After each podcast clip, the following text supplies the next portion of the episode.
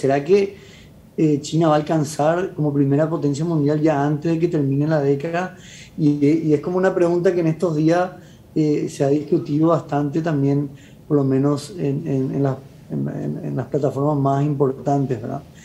Y, para nosotros tiene un mensaje muy claro también porque si, si podemos ver algunos gráficos ahí, podemos ver que, que verdaderamente China ha tenido un crecimiento extraordinario en los últimos años y, a veces es importante ver también qué podemos sacar nosotros de eso.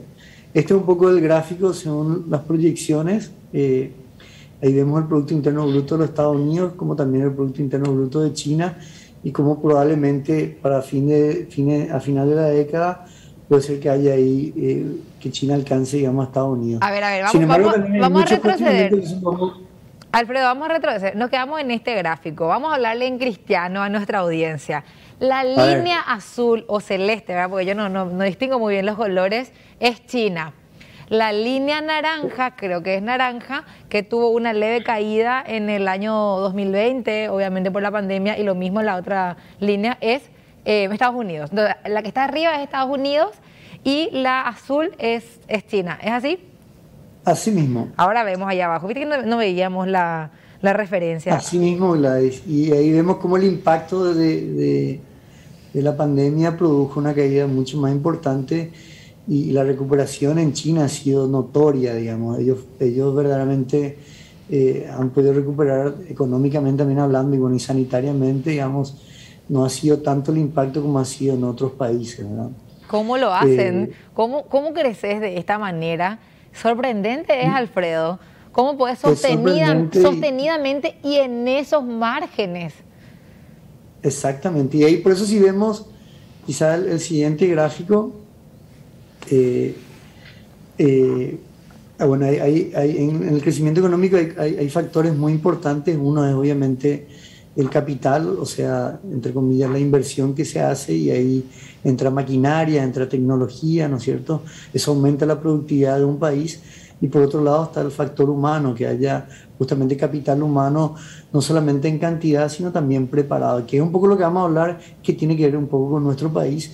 Y si vemos ahí, estos son los países emergentes más importantes, y ahí tenemos el, crecimiento sostenido, digamos así, de China, la línea azul, y vemos los otros grandes, que son Brasil, Rusia e India, como también han tenido crecimiento, pero más fluctuantes. India también un crecimiento en el PIB per cápita, pero no tan, pronunciado. Exacto, India un poco más sostenido con respecto a los otros de, esta, de este grupo, pero no tanto como China. Y en contrapartida ahí Rusia, una estrepitosa caída que, que dispara cada año.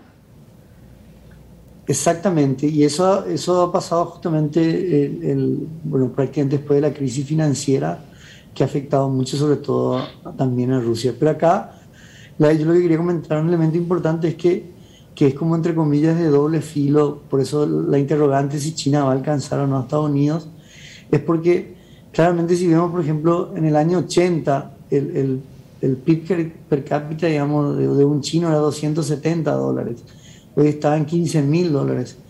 Y, y, y, eso también tiene que ver porque eh, hay mayor poder adquisitivo, por eso que China también demanda tanto proteínas, no sé, esto de, de que importa carne, soja para alimentar a sus cerdos, eh, obviamente hay mayor poder adquisitivo en chino, pero eso también en cierta manera juega a la larga un poco en contra del crecimiento. ¿Por qué? Porque tu mano de obra se vuelve también más cara.